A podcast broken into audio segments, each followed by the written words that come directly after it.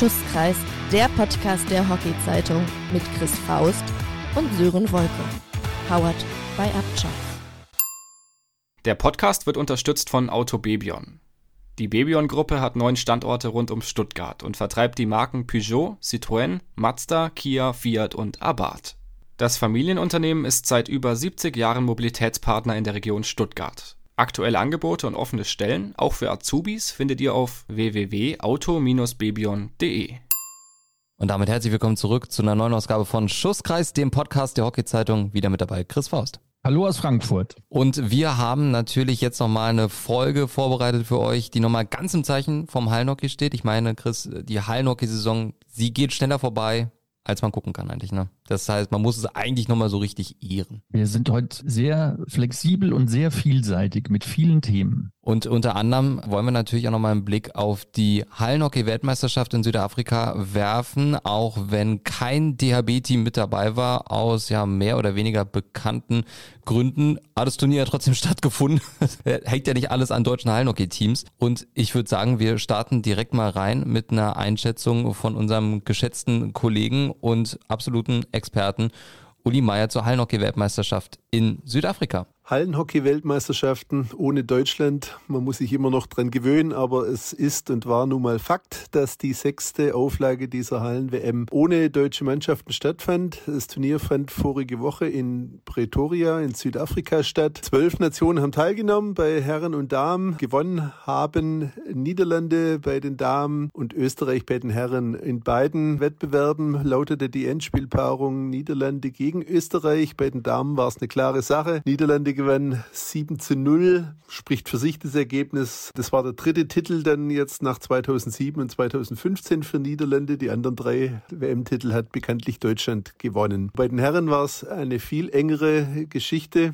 Auch da eben das Endspiel Österreich gegen Niederlande, Endstand 4 zu 4. Michi Körper hat mit drei Toren seine Mannschaft von den Rückständen nochmal zum Gleichstand gebracht und ins Shootout geführt. Und da sind die Österreicher einfach klasse. Sie haben das Ding gewonnen und ihren Titel von 2018 erfolgreich verteidigt. Wenn wir sagen, ohne deutsche Beteiligung die WM, so stimmt es nicht ganz. Immerhin waren drei deutsche Vertreter da vor Ort. Die Sonja Schwede als Turnierleiterin, Udo Rolle als Turnierarzt und Schiedsrichterin Sophie Bockelmann, wie schon bei der Europameisterschaft und jetzt diesmal durfte sie bei der WM sogar das Endspiel pfeifen. Ja, Glückwunsch an die Österreicher um Superstar Michael Körper und an die Niederländerin zum Titel Gewinn. Chris, äh, die Österreicher, sage ich mal, die neue Hallenhockey Supermacht? Deutschland jetzt endgültig abgelöst? Das ist schwierig zu sagen. Wenn Deutschland eine komplette Mannschaft hingeschickt hätte, wäre es wahrscheinlich enger geworden. Aber aus bekannten Gründen mit Feldweltmeisterschaft war das natürlich nicht möglich. Und da wir ja wissen, dass Hallenhockey kein olympischer Sport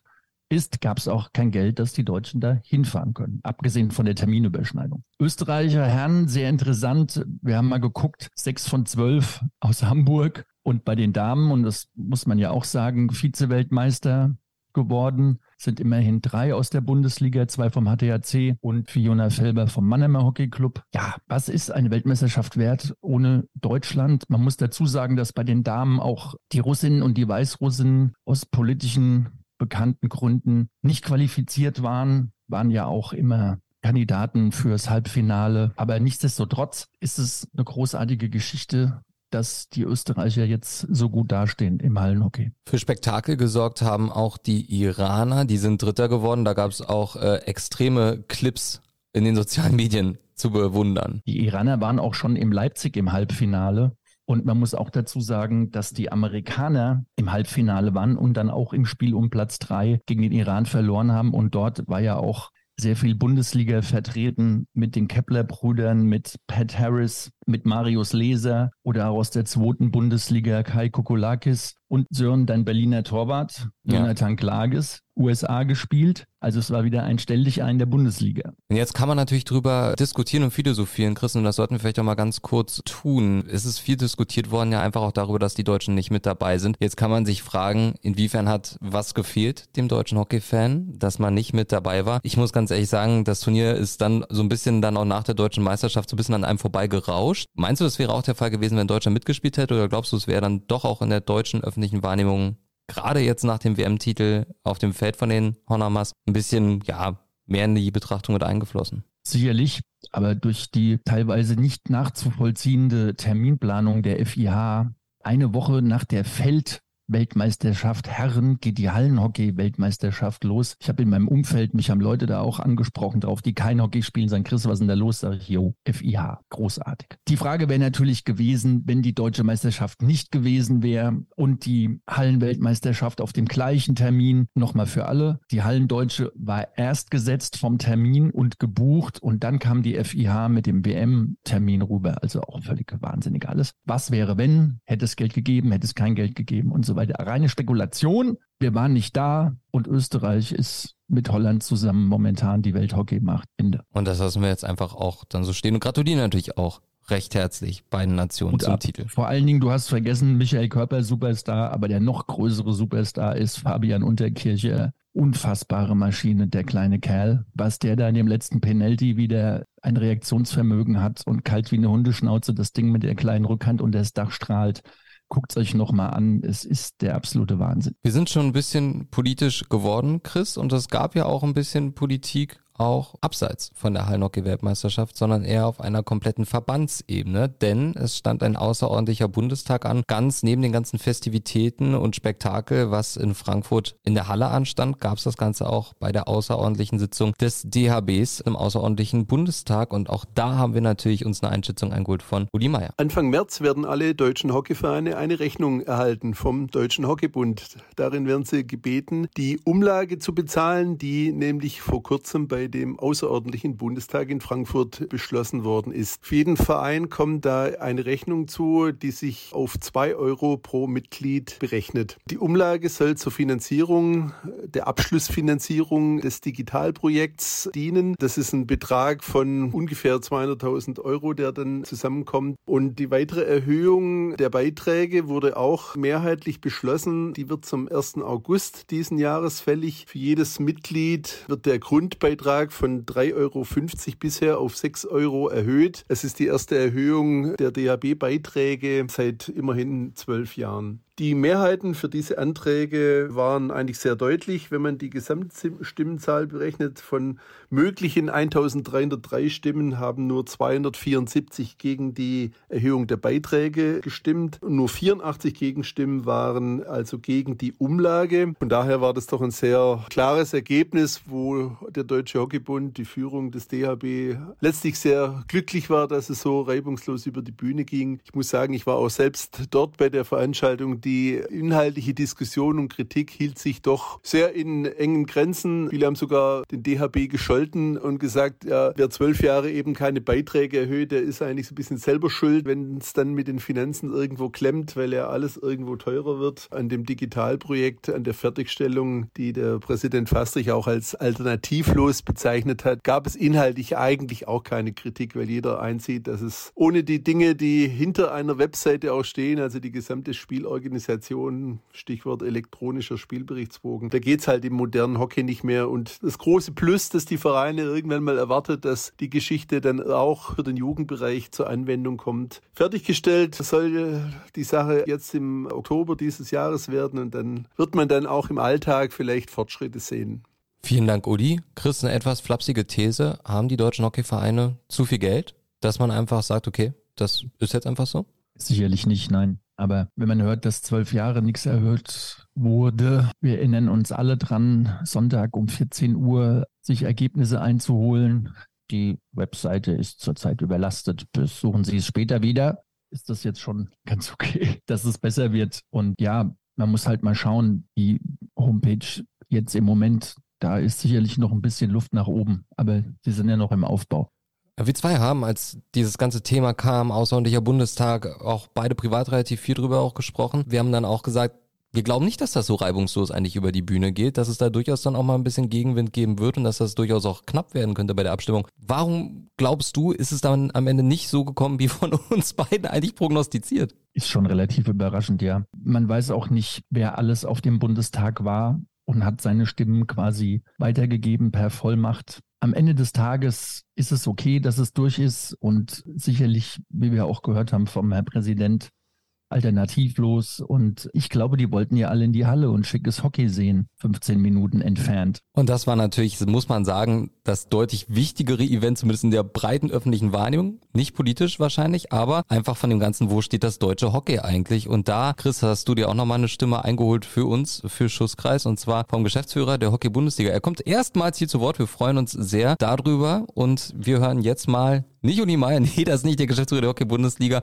Jetzt hören wir Viktor vom Kolke. Zuallererst freut es mich natürlich, dass die Spielerinnen und Spieler die Möglichkeit hatten, vor derartiger Kulisse spielen zu können. Und da haben tatsächlich alle dran mitgeholfen, eine solche Veranstaltung aufzubauen. Vorneweg die Partner und Sponsoren, Volvo ERB als Namenssponsor, aber auch die Stadt Frankfurt, der SC Frankfurt 80, der mit unfassbarem Engagement im Rahmen der Veranstaltung mitgeholfen hat. Das stimmt uns positiv für die Zukunft, denn das zeigt, dass alle, die an dieser Veranstaltung mitgewirkt haben, auf ein gemeinschaftliches Ziel hingearbeitet haben und zeigt uns wiederum dann auch, was möglich möglich ist, wenn alle an einem Strang ziehen. Wir als Hockey-Bundesliga können mit zwei nahezu ausverkauften Veranstaltungstagen äh, wirklich sehr zufrieden sein. Auch die mediale Berichterstattung und dementsprechende Reichweiten waren abermals ansteigend im Vergleich zum Vorjahr. Insofern ziehen wir ein sehr, sehr positives Fazit und kommen äh, zu gegebener Zeit gerne wieder nach Frankfurt. Sagt Viktor vom Kolke, Geschäftsführer der Hockey-Bundesliga. Christo, was da? Event bei dir in deiner Stadt, sage ich mal so gerne. Dein Fazit ist sehr positiv ausgefallen. Was war denn für dich alles so, wo du sagst, okay, das war jetzt wirklich mal richtig, richtig geil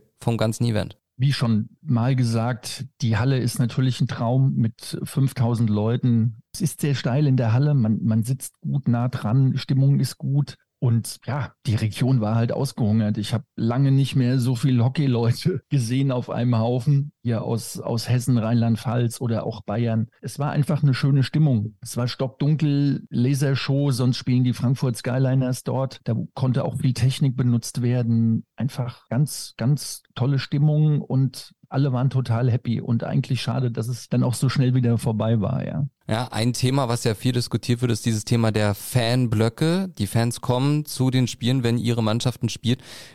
Glaubst du, das ist ein Konzept weiter für die Zukunft, dass wir dabei bleiben? Weil am Ende ist es ja immer so ein bisschen das Problem, die Halle ist voll, aber sie ist selten gleichzeitig voll. Was ja an sich, sage ich mal, dann von den Eintrittsgeldern und Einnahmen ist es ja am Ende egal. Aber ich sag mal so, vom Bild ist es natürlich ein Thema, worüber man sich auch Gedanken machen kann. Glaubst du, kurze Frage, jetzt lang ausgeholt. Es gibt ein anderes Konzept, abgesehen von diesen Fanblöcken? Ist halt Classic, ja. Wenn deine Mannschaft, wenn du mit 200 Leuten da bist und deine Mannschaft verliert knapp, dann musst du erst mal raus, ja. Deswegen, obwohl es ja ausverkauft war, fast beide Tage, wirkte die Halle nicht immer voll, aber das waren dann halt immer in Schüben.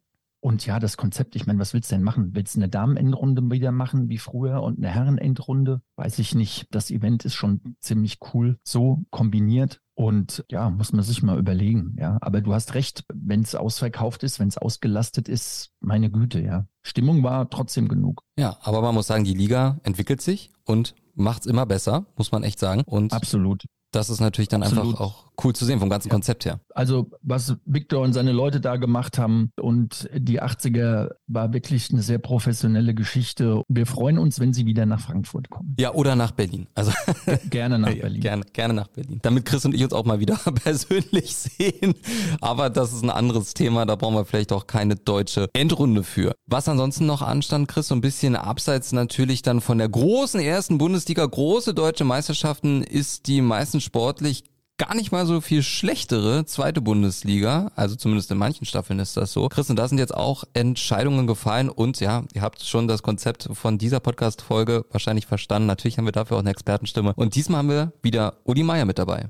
Am Wochenende endete die Hallensaison für alle zweiten Bundesligen. Bei den Damen war es eine Premierensaison. Die neue Liga ist mit leichter Verzögerung, Stichwort Corona, erst in diesem Jahr eingeführt worden. Zum Abschluss standen vier Mannschaften vorne, die man eigentlich auch erwartet hat, die ihre Sache mehr oder weniger schmerzlos zu Ende gebracht hat, ohne großen Aussetzer oder Durchhänger oder Überraschung. Es sind Eintracht Braunschweig in der Gruppe Nord, ATV Leipzig im Osten, der Club Raffelberg im Westen und HG Nürnberg im Süden als Gruppensieger eben in die erste Bundesliga aufgestiegen. Etwas dramatischer, enger war das Saisonende bei den Herren in der zweiten Liga. Speziell die Gruppe Süd hat ein sehr spannendes Finale gehabt. Das war am Ende ein Dreikampf zwischen HC Ludwigsburg, Stuttgarter Kickers und Nürnberger HTC. Da war es in einer virtuellen Blitztabelle, wenn man so die Live-Ticker oder Livestreams verfolgt hat, so, dass für ein paar Minuten tatsächlich Stuttgarter Kickers Gruppe Gruppensieger war und damit Aufsteiger. Aber Ludwigsburg, das mit einem drei Punkte Vorsprung ins Finalwochenende gegangen ist, hat die letzte Partie in Nürnberg noch umbiegen können und feierte da umso euphorischer dann sein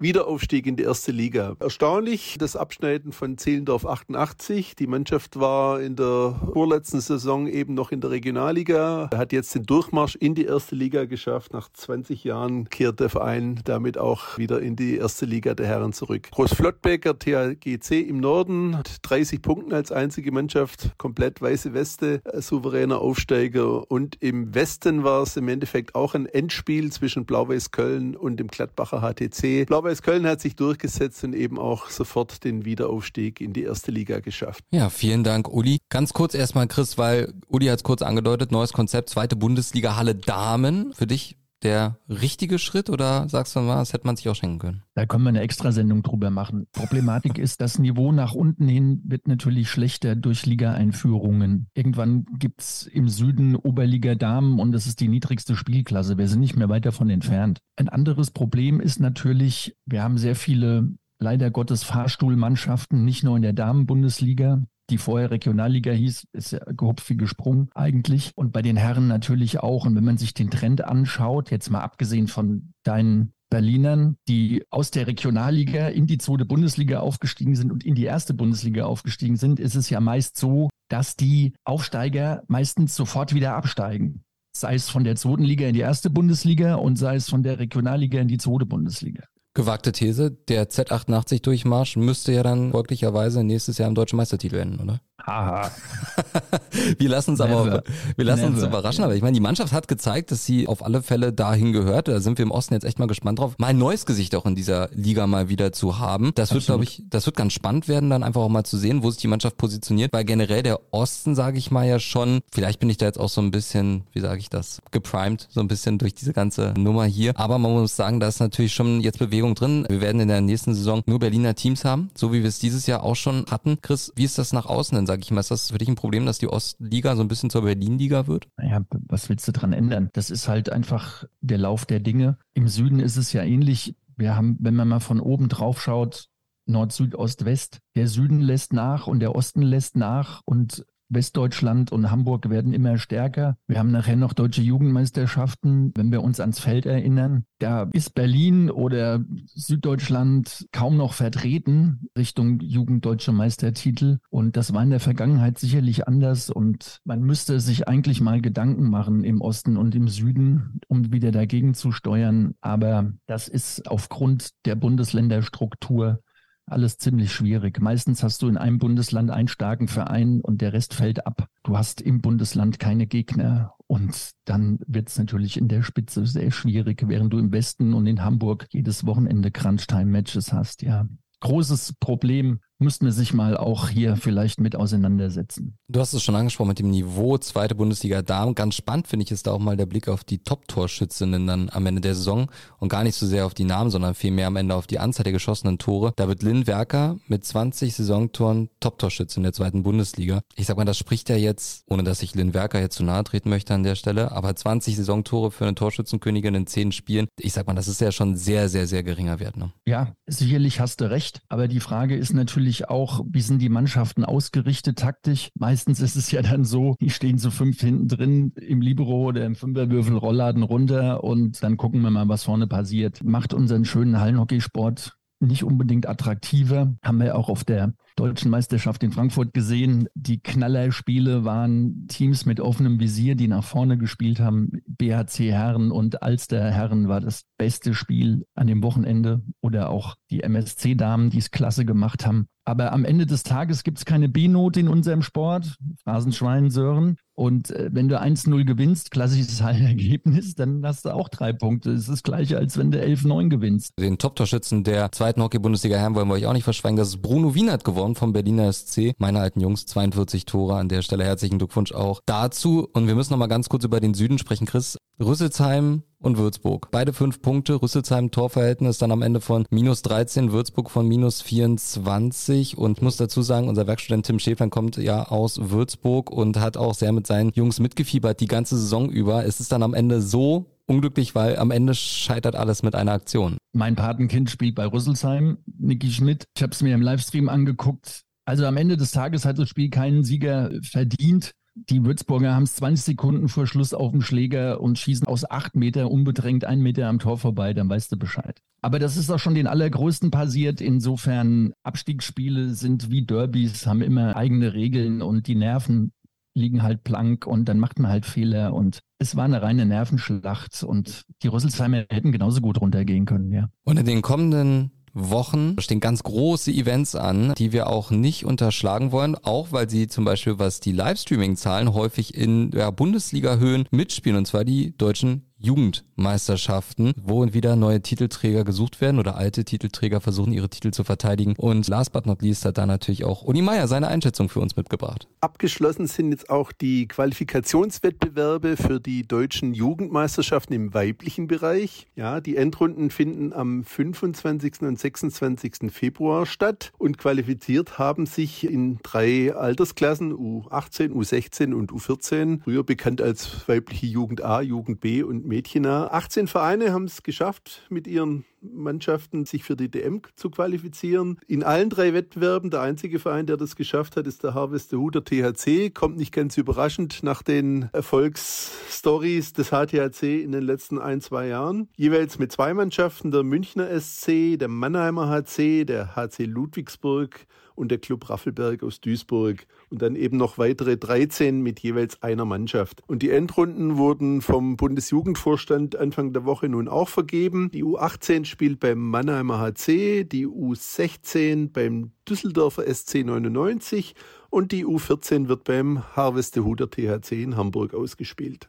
Die männlichen Geschichten sind jetzt am Wochenende Qualifikation, also über die Nordostmeisterschaft, über die süddeutschen Meisterschaften und über die Endrunden des Westdeutschen Hockeyverbandes. Da wird dann am Wochenende 3. 4. März die deutschen Meisterschaften ausgespielt. Ja, vielen Dank an Uli an der Stelle für deine ganzen Kommentare und Einschätzungen. Chris, wir haben schon über Vormachtstellung Norden und Westen gesprochen. Der HTRC als einziges Team mit drei Mannschaften mit dabei. Na klar, ein Team aus Hamburg. Erstmal herzlichen Glückwunsch an HTRC. Das wollen wir jetzt gar nicht mal hier kleinreden. Aber siehst du da ein Problem einfach für die Zukunft entstehen, dass da wirklich das Gefälle jetzt, wie du schon angesprochen hast, immer größer wird?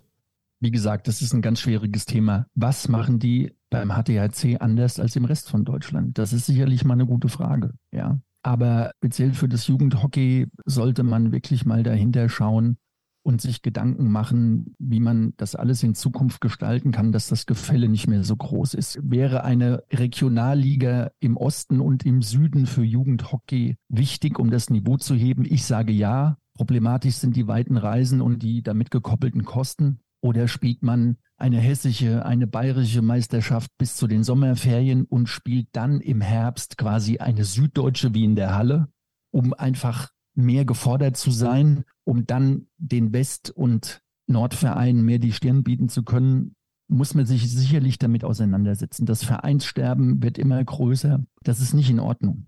Der Trend muss irgendwie gestoppt werden.